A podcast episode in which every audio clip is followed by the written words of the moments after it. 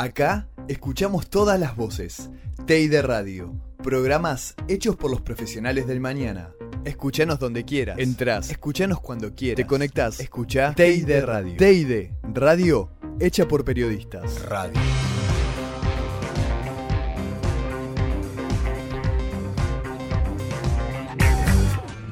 Mi nombre es Héctor Rolando Francia Arambarri, soy eh, ex combatiente o veterano de guerra de Malvinas, serví en el Regimiento 7 de La Plata, con posiciones en Monte London, donde estaba la compañía B, y en el monte Winners Ridge, sobre el río Murrell, con la compañía A, en la que estuve yo como preparador de mortero Brander 81, y la compañía C, que estaba en la otra cara. Soy veterano de guerra y secretario de la Asociación Civil Combatientes de Malvinas de Avellaneda.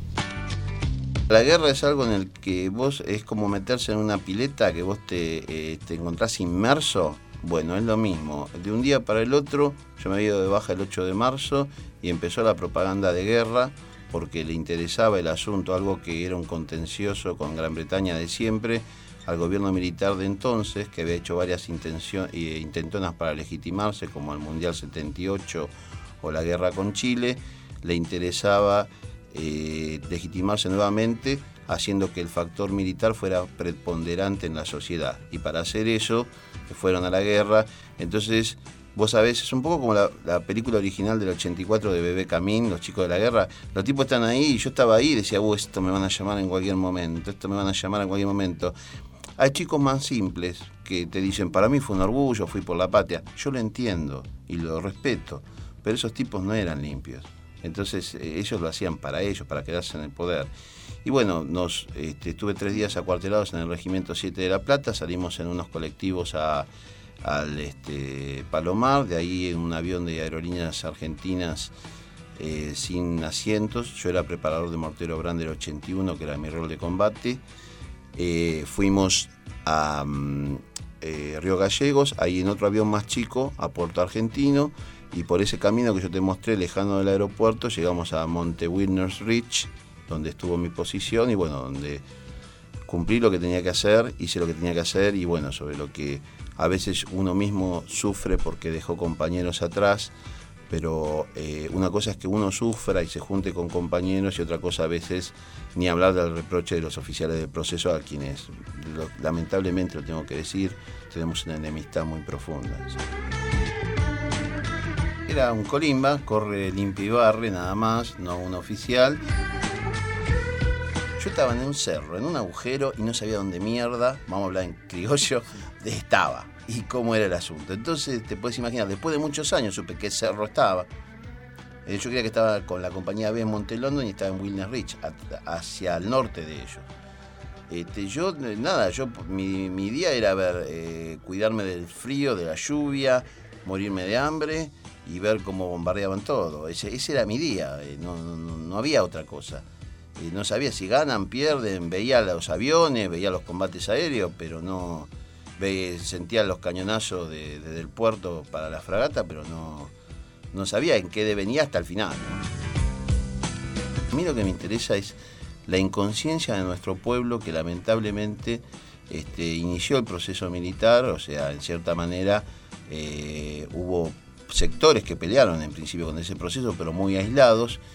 Y después, eh, cómo fuimos, sí, recién viendo la verdad y a través del sacrificio de la juventud que fue desaparecida en el terrorismo de Estado y de la juventud que murió en Malvinas, este, se dieron cuenta de quiénes eran estos sujetos. Galtieri, un tipo terrible, jefe de la represión en Rosario, y que había hecho una gira por Estados Unidos, le habían dado un par de palmadas y creyó que con eso podía poner en práctica y que este proyecto terrible que ellos llaman gesta militar de Malvinas. ¿Y desde cuándo hay una gesta militar con la derrota? ¿Mm? Nosotros hablamos de la causa Malvinas, una causa cívica de pertenencia a todo el pueblo argentino en democracia y en paz regimiento sufrió muchísimo, el regimiento 7 de La Plata, por falta de mandos y logística. En todo el tiempo que estuve en la guerra no vi al jefe del regimiento y dos veces nada más que al jefe de compañía. Estábamos eh, aislados, con agua que bajaba porque no podíamos hacer pozos muy profundos, eh, todo el tiempo mojados, con lluvia, neblina y sin alimentos. Es decir, el tema es, eh, la guerra, bueno, vos sos soldado, yo estuve un año antes en el servicio militar, eh, hay cosas que el soldado tiene que hacer para cuidarse, el colimba o para sobrevivir, digamos la palabra, para sobrevivir. Pero también el oficial y el suboficial tienen que encargarse de que no falte lo necesario para que las tropas tengan esa eh, posibilidad de combatir o, de mantenerse. Y acá se hicieron humo o se agarraron todas las provisiones para ellos. Galtieri estuvo en Malvinas un solo día, el 30 de abril, eh, en un helipuerto que había abajo de los cerros en los que estábamos nosotros, y después no lo vimos más. Eh, yo me acuerdo, son cosas personales, duras, pero bueno, eh, me había hecho la promesa de bailar arriba de la tumba de Galtieri. Así de triste, perdón por lo que lo digo, porque yo no, Lo que pasa es que el tipo aprovechó de tal manera algo que nos pertenece a todos. Vos fíjate, nosotros tenemos 50 años, somos padres de familia, jefes profesionales en muchos lugares, jefes de asociaciones, y sabemos que tenemos una responsabilidad hacia ustedes que son jóvenes. Entonces no podemos usar a los soldados que nos da el pueblo argentino para mandarlos al muere para quedarnos en el poder. No sabías, estos tipos habían armado algo, un show, un show este, trágico como siempre los de ellos, no sabías que, cómo podía ser en poco tiempo que algo que estaba ahí, fuéramos todos a la guerra y te has inmerso en la situación y tratás de seguir para, por la ley de sobrevivir. Pues yo creo que hay que diferenciar la guerra del conflicto. La guerra es el punto más fuerte de un conflicto donde hay un enfrentamiento a muerte entre estados. Eso ya pasó. Ahora el conflicto permanece, porque ellos siguen ilegítimamente ocupando las Malvinas. Ellos se ocuparon especialmente de separarnos de nuestro propio pueblo, nos largaron a la madrugada, de noche, eh, sin una forma de volver y nos habían tenido eh, retenidos en escuelas militares y venían tipo de traje y corbata a decirte, bueno, firma que no vas a contar nada. Y bueno, eso es uno de los agravios que tenemos contra el Estado argentino, las órdenes de silencio y el abandono. Los ingleses a través de Malvinas tienen lo siguiente, una proyección sobre la Antártida, que si no, no la tendrían, a través de las tres islas, Malvinas, Sandwich y Georgias del Sur, tienen un acceso a uno de los pasos interoceánicos, eh, tanto el estrecho de Magallanes como el estrecho de Drake, que si llegara a fallar Panamá es uno de los pasos obligados. Además hay seis zonas de investigación de prospección petrolera y de otros hidrocarburos. Y todo eso eh, lo explotan los ingleses en su beneficio.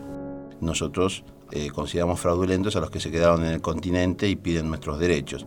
Si querés ser veterano de la Guerra de Malvinas, tenías que ir a Malvinas entre el 2 de abril y el 14 de junio, cuando te moriste de hambre, de frío, te podían bombardear la aviación, la marina o tenías que combatir con la infantería. Si sos eh, los llamados veteranos continentales, son realmente una estafa.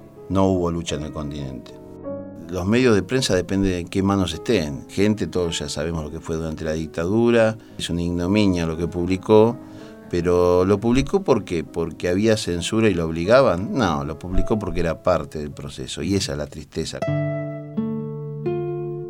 Amigo, aquí te espero, desde mi juventud en la fría tierra de Malvinas, en el bravío y azul Atlántico, en los aires celestes y blancos, sé del dolor de mi familia, de lo estúpido de la guerra, que mi sacrificio no sea en vano.